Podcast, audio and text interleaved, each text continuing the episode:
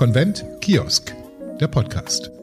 In den Zeiten der Corona-Epidemie hat sich vieles in unserem Leben verändert. Zum Beispiel, dass wir uns derzeit nicht bei großen Konferenzen treffen. Stattdessen begegnen wir uns digital. Konvent Kiosk, der Podcast. Unser Beitrag dazu, dass wir miteinander vernetzt und im Gespräch bleiben.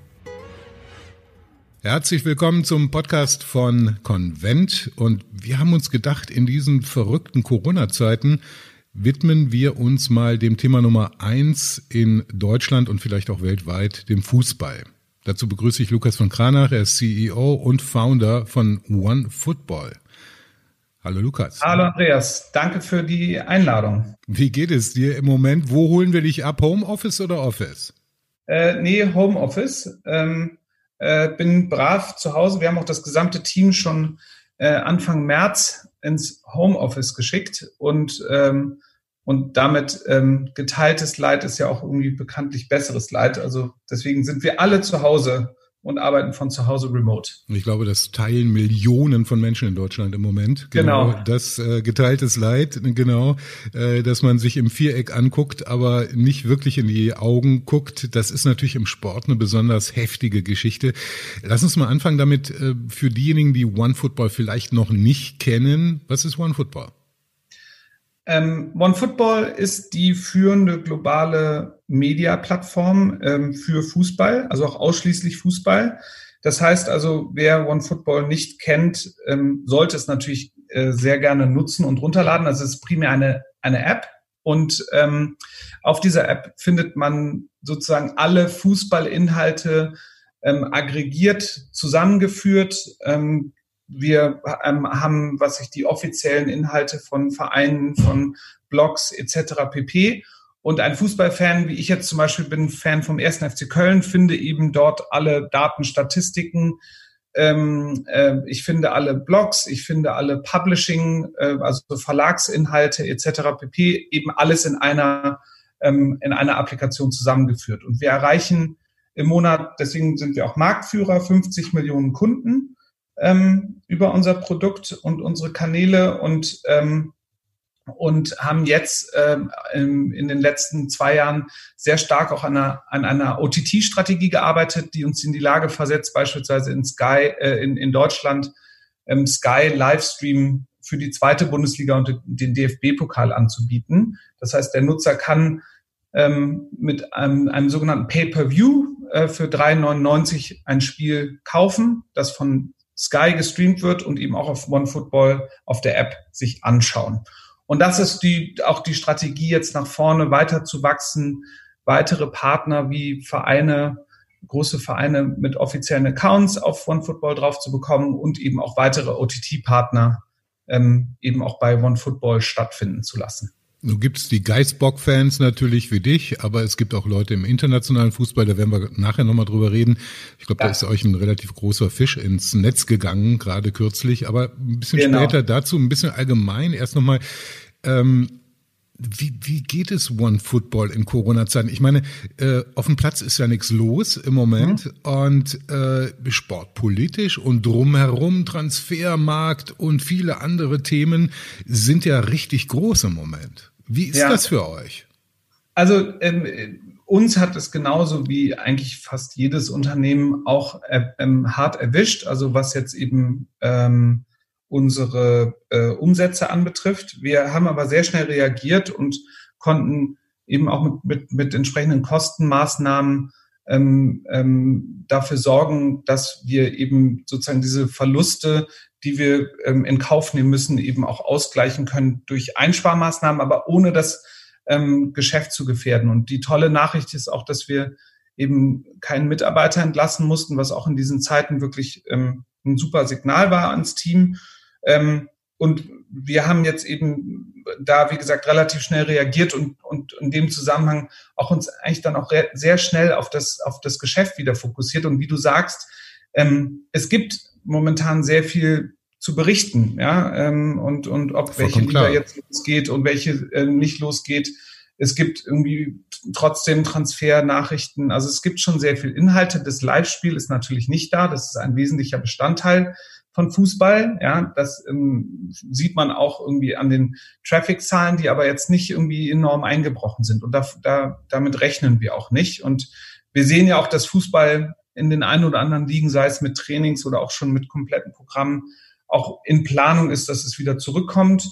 Und ein Thema, auf das wir gesetzt haben, was auch sehr gut funktioniert hat, war E-Sports, aber im speziellen E-Football, mhm. also ähm, was sich bestimmte Veranstaltungen von der DFL, vom DFB, auch im internationalen Kontext, ähm, äh, haben wir sehr viel Live-FIFA-Spiele eben gestreamt. Ähm, was auch nochmal wichtig ist, wir, wir sind ja in zwölf Sprachen verfügbar und auch global. Das heißt, Deutschland ist auch gar nicht unser größter Markt. Das heißt, das, was wir tun, auch in der ganzen, ganzen Strategie, jetzt auch mit E-Football, passiert eben ähm, in zwölf Sprachen und in 256 Ländern.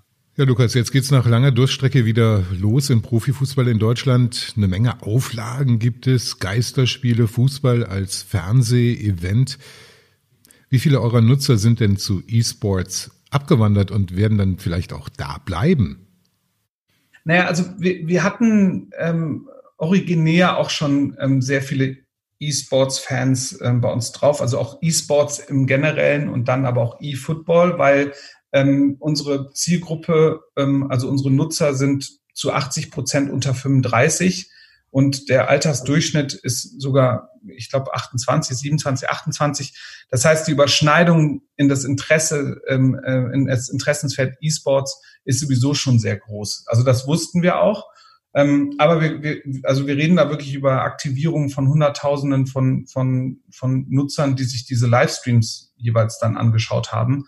Also das war schon, das war schon recht bemerkenswert. Ähm, aber wie gesagt, wir hatten damit auch gerechnet, dass wir unseren Nutzern, wir, wir wollten unseren Nutzern jetzt nicht irgendwas anbieten, wo wir denken, na, das ist jetzt, äh, was ich, unser Altersdurchschnitt ist äh, 50 plus da braucht man jetzt mit E-Sports irgendwie nicht zu landen. Ja, das war uns vollkommen klar.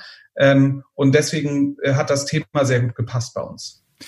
Ja, Lukas, wir wollen jetzt keinen sportpolitischen Exkurs machen, klar, aber so ein bisschen Kommentar zu dem, was sich abspielt, hätte ich schon gerne von dir. Also Neustart in der Bundesliga, vielleicht ein paar Kommentare dazu. Wir fangen natürlich in Frankfurt an, ähm, weil wir in Frankfurt sind hier, können das natürlich auch mit Köln machen, aber Freddy Bobic, Sportvorstand von Eintracht Frankfurt, meint, die Entscheidung führt dazu, dass wir endlich wieder Fußball schauen und die Jungs von der Leine lassen können. Sie können es kaum erwarten, das Mannschaftstraining aufzunehmen und Spiele zu bestreiten. Also ziemliche Euphorie, kann man fast schon sagen, hier in Frankfurt. Joachim Löw, der Bundestrainer, meint, als Bundestrainer freue ich mich natürlich, wenn unsere Nationalspieler wieder in einen Wettkampfmodus kommen. Das ist ein wichtiger Schritt. Denn auch unser Blick ist nach vorn gerichtet auf die Planungen der Nationalmannschaft nach der Corona-Krise. Verständlich. Also auch hier natürlich eine große Freude darüber, dass es wieder losgeht, obwohl niemand so richtig sagen kann, wie wird das denn ohne Kulisse eben auch nicht nur für die Fans, sondern auch für die Spieler, die natürlich das Bad in der Menge genießen. Gucken wir uns noch den Kommentar des Ehrenpräsidenten des FC Bayern an, Uli Hoeneß. Der sagt im Bayerischen Rundfunk, unsere Regierung hat einen fantastischen Job gemacht, unser Gesundheitssystem ist fantastisch und die Bürger waren diszipliniert, wie ich es nie für möglich gehalten hatte. Das DFL-Konzept ist sehr ausgewogen. Dass es ein Restrisiko gibt, ist unbestritten, aber es wurde alles getan, dass das Risiko so minimiert wurde, damit man es jetzt eingehen kann. Also die Sportwelt, die Fußballwelt ist begeistert. Wie sieht's bei dir aus? Also äh, die Herausforderung, die ich sehe ähm, auf DFL-Seite, Querstrich, Rechteinhaber und eben Politik, können eigentlich nur falsch entscheiden. Warum Fußball und nicht mein kleiner Tante Emma Laden um die Ecke oder was weiß ich, die dürfen jetzt aufmachen. Das ist die eine, äh, würde ich mal sagen, irgendwie Herausforderung. Die andere Herausforderung ist jetzt dass einige Vereine, und zwar nicht, nicht äh, eine Handvoll, sondern sehr viel mehr als eine Handvoll, in eine finanzielle Schieflage kommen, die auch vielleicht dazu führen kann, dass sie eben ähm, äh, potenziell in die Insolvenz gehen. Ja? Und dann möchte ich das politische Erdbeben sehen, äh, was dadurch ausgelöst wird, weil das sind natürlich einmal Unternehmen mit Mitarbeitern, die dort beschäftigt sind. Auf der anderen Seite Fußball aber auch eben nicht für 100 Prozent der Gesellschaft, aber für einen Großteil der Gesellschaft eben schon eine entsprechende Tragweite. Ähm, und wenn man jetzt zum Beispiel sagt, Schalke 04 gibt's nicht mehr, das möchte ich mal sehen, wie, wie sich die Politik dann damit befasst. Das heißt, ja, da bin ich dabei. Mhm. Also eine Seite wird, also egal was sie entscheiden, es, es wird nicht alle glücklich machen. Ähm, und ich richte mich da auch, weil ich kann das auch nicht einstellen. Ich kenne das Konzept ne, vom DFB und von der DFL. Ich finde, das ist sauber ausgearbeitet. Stellt sich natürlich auch die Frage, wenn man jetzt über zigtausende Tests spricht, die eben anderen nicht gegeben werden können, ist das richtig, moralisch etc. Aber da, da aus der Diskussion enthalte ich mich, weil das müssen dann auch wirklich Experten entscheiden, wie verantwortungsvoll es dann inhaltlich ist, den Spielbetrieb zurückzubringen. Du hast die Ökonomie angesprochen im Fußball vollkommen klar. Also äh, genau dieses Szenario, es gibt kein äh, Schalke 04 mehr. Ja, also das muss man mal an die Wand malen. Ja. Äh, diskutiert. Aktuell wird ja auch sportlich beispielsweise äh, Ey, was passiert denn, wenn wir keine wirklichen Ligaergebnisse haben? Wer spielt denn dann äh, in den europäischen Wettbewerben? Also äh, durch die Bank dekliniert, äh, die Probleme sind Legion, ne? Ja, also ich meine, deswegen versucht die UEFA ja auch ähm, da jetzt ein bisschen einen Rahmen zu setzen und zumindest von den, von den Ligen und Verbänden abzuverlangen, äh, wenn ich das richtig gelesen habe, bis Ende Mai brauchen, also fordern sie eine Entscheidung von den ähm, Ligen und Verbänden, ähm, die in der UEFA ähm, sind, eben abzusagen, wann sie weitermachen und ob sie weitermachen und wie sie weitermachen, damit zumindest mal dann diese ganzen Einzelteile zusammengeführt werden, wie dann eben auch ein Spielbetrieb ähm, der Champions League, der Europa League ähm, ähm, aussehen kann und was dann auch der, der Einfluss ist dann eben auf die Saison, ne, die, die jetzt ähm, ansteht, die Saison 2020, ähm, 2021. Und ich glaube, da wird man bis Ende Mai zumindest doch sehr viel ähm, darüber erfahren können, wie es jetzt wo weitergeht. Ja. Aber es ist eine sehr, sehr, es ist eine wirklich eine sehr, sehr schwierige Diskussion, weil äh, auch beispielsweise die Fragestellung, ne, warum Fußball und nicht Basketball oder Handball? Ne? Also da, ich, ich glaube, dass es halt wirklich für die entscheidenden Parteien eine ziemliche Herausforderung ist, da den, den, den goldenen Mittelweg, den sehe ich nicht bei all den enormen Problemen, über die wir gerade reden, diejenigen, die in der Lage sind, so einen Schritt zurückzutreten, äh, haben natürlich eine gewisse Gewissheit. Es wird weitergehen, ökonomisch, auch im äh, Kontext Fußball. Mhm. Und es gibt bei euch im Unternehmen eine, eine total spannende Nachricht. Äh, dicker Fisch ist an die Angel gegangen. Ich habe es vorhin schon mal angesprochen. Manchester City mhm. äh, will den eigenen Content voll in One Football integrieren. Mhm. Äh, das klappt natürlich nur, wenn man wirklich Marktführer ist. Glückwunsch erstmal. Und, ey, was bedeutet das für One Football? Was bedeutet das für euch? Also äh, für uns bedeutet das wirklich sehr viel, weil also das ist erstmal Kredibilität, ne, dass, wie du auch gerade gesagt hast, sich ein Verein wie Manchester City auf so eine strategische Partnerschaft einlässt. Ähm, und ich würde auch behaupten, ohne der anderen Vereinen auf die Füße treten zu wollen, dass Man City schon sehr, sehr weit vorne ist, was die Digitalstrategie anbetrifft. Ähm, haben wir auch ein großes Investment letztes Jahr bekommen von einem Private Equity Unternehmen, äh, was eben in Höhe von 500 Millionen, was Man City äh, oder die City Group auf 5 Milliarden bewertet, weil, weil sie eben wirklich einen anderen Weg gegangen sind. Und für uns ist das, ist das bahnbrechend insofern, dass das wirklich eine globale strategische Partnerschaft ist, wo Man City eben alle ihre Inhalte über uns distribuiert. Ähm, und das, das Modell soll jetzt Schule machen. Also wir hatten ja auch Schalke 04 äh, kommuniziert, die genau das Gleiche mit uns äh, machen. Also dass ähm, jetzt auch eben alle Inhalte in allen relevanten Sprachen bei uns distribuieren. Dann haben wir Duckout kommuniziert, auch vor kurzem. Das ist sozusagen die, die Plattform, die von den Top 10 Clubs äh, zusammen ähm, aufgesetzt wurde, also wo Bayern München, Manchester United drin sind, die Videoinhalte ähm, produzieren und distribuieren. Und, ähm, und das kommt weiter und weiter. Ja, also da, da kommen auch mehr Partnerschaften noch. Und für uns ist einfach jede Partnerschaft, die dazukommt, einfach ein Meilenstein ähm, in einer strategischen Partnerschaft mit den wichtigsten Playern im Fußballgeschäft. Das ist ja eine Frage von kritischer Masse. Ne? Und ich mhm. kann mir vorstellen, dass äh, in den Ligen dieser Erde, wie viel übertragt ihr im Moment oder wie viel äh, habt ihr habt ihr an Bord zurzeit? 400. Also wir, wir, wir, also wir nehmen halt alles auf, was irgendwie sich ähm, datentechnisch eben abbilden lässt. Und ähm, zusätzlich ähm, haben wir jetzt, glaube ich, es sind, glaube ich, 10.000 Vereine, ne, äh, die eben in dem Kontext bei uns auch dann eben stattfinden. Und das Ganze geht auch nur, wenn man das global denkt. Ja, und äh, äh, was äh, und global denken heißt lokal arbeiten. Also beispielsweise, ich nehme mal das Beispiel, dass irgendwie der Napoli-Fan in Italien, der nur Italienisch spricht, den interessiert es überhaupt nicht, wie was sich der Paris Saint-Germain-Fan in Frankreich in Französisch seinen Content äh, konsumiert. Das heißt also, wir haben einen sogenannten Global Local ähm, Anspruch. Ähm, und, und den setzen wir sehr erfolgreich um. Und deswegen sind diese Partnerschaften mit diesen großen Vereinen auch sehr wichtig. Und da kommen auch noch ein paar. Also das ist für uns ähm, schon wirklich ein wesentliches Thema. Oh Mensch, da konntet ihr gar nicht nach Manchester zum Anstoßen fahren, ne? Nee, leider nicht. Aber das, ähm, äh, also ich meine, wir, wir, arbeiten mit Man City ja schon länger zusammen. Klar. Wir haben es eben nur jetzt announced, aber ähm, aber das, das holen wir in jedem Fall nach, weil wir wirklich sehr eng auch mit denen zusammengewachsen sind und die, Strate äh, die Strategien auch sehr gut ähm, übereinander passen. Wenn wir mal ein bisschen weiter in die Glaskugel in die Zukunft gucken, äh, mhm. alle leiden im Moment, äh, ihr tretet mit sehr breiter Brust auf inzwischen. Mhm. Ähm, wird klassisches Fernsehen irgendwann mal da die kleinere, die Juniorrolle spielen? Mm, also was live anbetrifft, ähm, denke ich nicht. Ja, also ich glaube, es wird immer eine Koexistenz geben.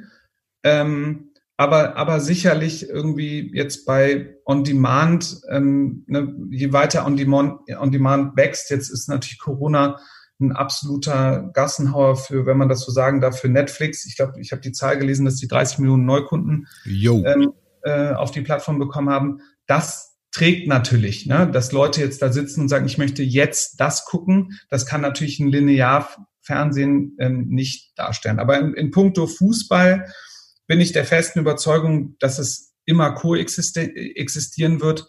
Es sei denn, ne, so Player wie The Zone, ähm, die eben alle ihre Sportinhalte nur über digital ähm, und bezahlt zugänglich machen, da ist dann das Endgerät vielleicht dann ähm, äh, der, der Kanal, auf dem es abgespielt wird, über Screencasting, ne, dass man sozusagen seinen Bildschirm, sein iPad, sein Telefon spiegelt. Da wird es sicherlich irgendwie schwierig sein mit dem klassischen TV, dass es mithält. Aber ähm, ansonsten, ähm, was du auch gerade gesagt hast, wir, wir treten mit breiter Brust auf. Ähm, das ist auch kein Marketing-Gag. Wie gesagt, wir haben keinen Mitarbeiter entlassen müssen.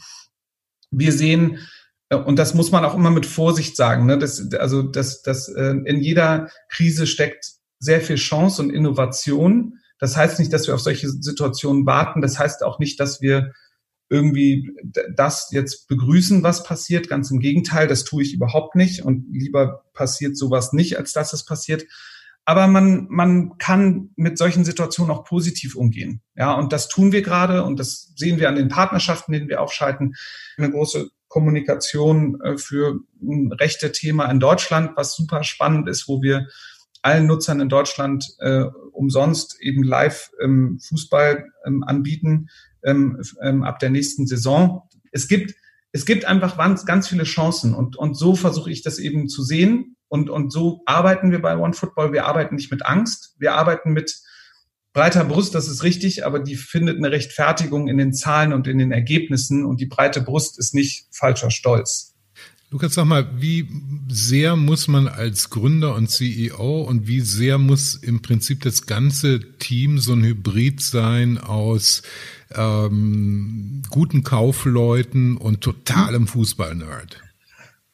Ähm, also äh, jetzt in unserem ähm, Newsroom-Team, also die die Content, die die Inhalte ähm, äh, aggregieren, ähm, kuratieren und auch schreiben, wäre es natürlich vermessen, wenn man keine Ahnung von Fußball hat. Äh, ähm, aber an anderen Stellen, jetzt im, beispielsweise im, im ganzen äh, Engineering oder Produkt oder auch im, im Vertrieb, ähm, ist das nicht zwang, zwangsweise ähm, gefordert. Also wir fordern, ich fordere es von niemandem. Also ich, ich sage immer, ich, ich braucht die besten Leute und nicht die, die besten Fußballfans. Äh, und deswegen ähm, ist das jetzt für, für mich nicht so wichtig. Ich bin auch übrigens, und das ist äh, auch bekennend, ein Riesenfreund von ähm, ausgeglichenen Männlein-Weiblein-Teams. Ähm, bei uns arbeiten mittlerweile sind 30, 35 Prozent sind äh, Damen und das freut uns sehr und ich bin auch ein totaler Verfechter, dass es auch mehr werden und da ist dann eben auch sowas auch in Ordnung ist, dass dann eben das Fußballinteresse dann nicht so nicht so stark ist. Also meine CFO, die liebe Silke, die liebt Eintracht Frankfurt und ist auch ein Fußballfan. Das ist jetzt aber nicht zwingend notwendig. Ja, apropos, wie, wie, wie, wie siehst du die Eintracht sportlich? Wir sind ja in Frankfurt.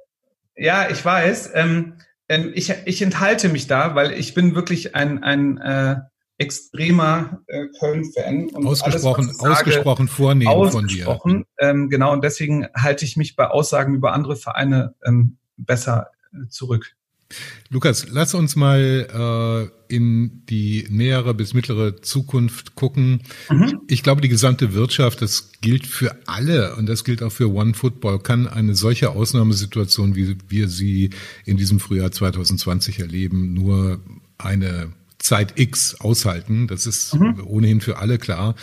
Ähm, wie werdet ihr da rauskommen? Also wir haben schon definiert, ähm, breite Brust hinterlegt mit äh, Know-how, hinterlegt mit einer äh, sehr großen Bezugsgröße inzwischen.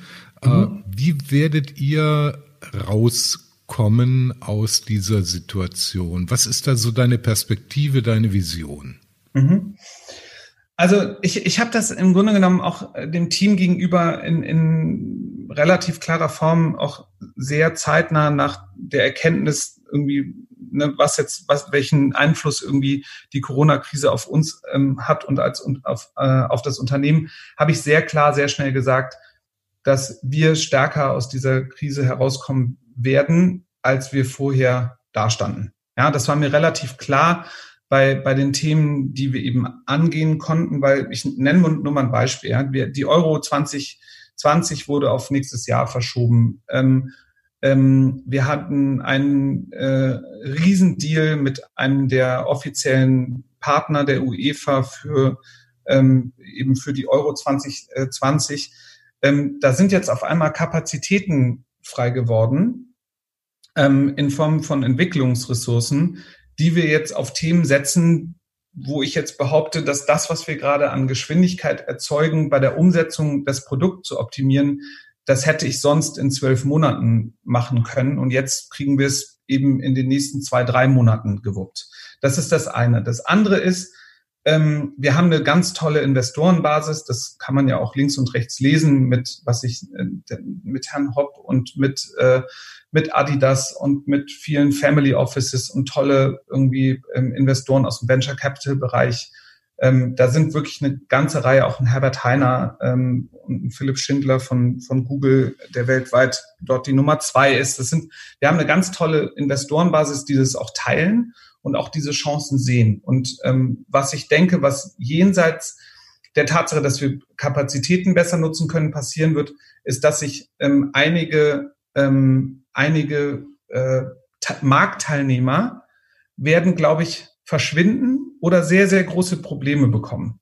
So, und äh, das ist äh, eben auch dem geschuldet, was ich auch mal sage, die Unternehmen, die vor einer Krise nicht gut dastanden, werden nach einer Krise noch schlechter dastehen oder nicht mehr existieren. Ja, das sieht man in Deutschland bei Unternehmen wie Karstadt. Äh, ne, das, das ist einfach dann, dann ist einfach die, die, die Zeit gezählt.